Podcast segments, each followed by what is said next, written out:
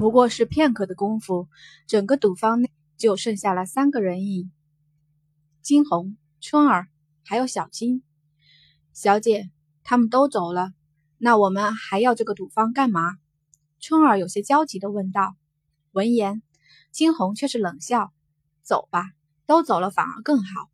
这些人心不在他这里，要了也没用。他金红要的是十足的对他忠心的人。春儿，我记得。”城北应该有奴隶市场吧？金红问。是啊，小姐，难不成你想去买奴隶？可是咱们分明已经没有多少银子了呀。即便是奴隶，也值得几十两银子。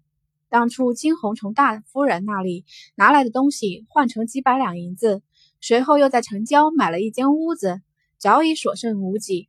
听着春儿的话，金红眉头猛地一挑。谁说要那些奴隶？只有用银子才能买回来的。春儿，你去先回城郊，我去去就回。说罢，抬起脚就往外走去。小姐，春儿上前紧紧地拉住了他的袖子，却是想到了什么，只一刻，春儿便松开了手。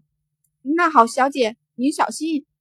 他没有要求跟上去，只因春儿知道现在的他对小姐而言是个累赘。他得提升自己的实实力。他说过，他要保护小姐，而非是让小姐保护他。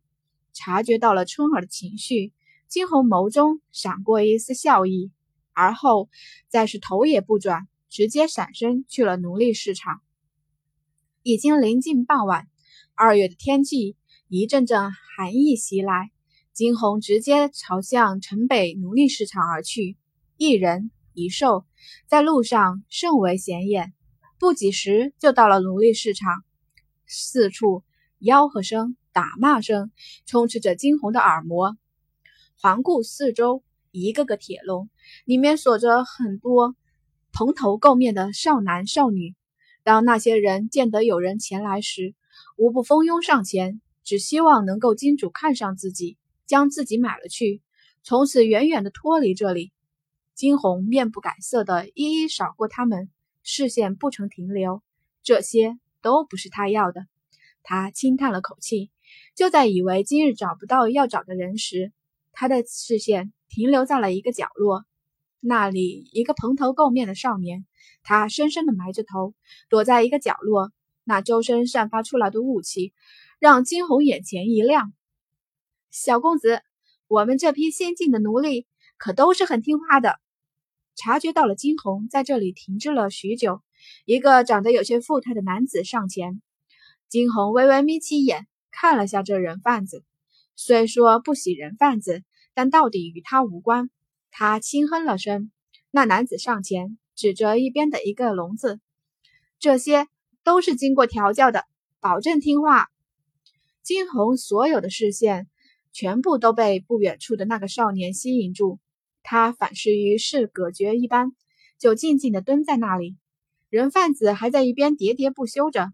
金红直接伸出手去，指向那躲在不远处的人：“我要他！”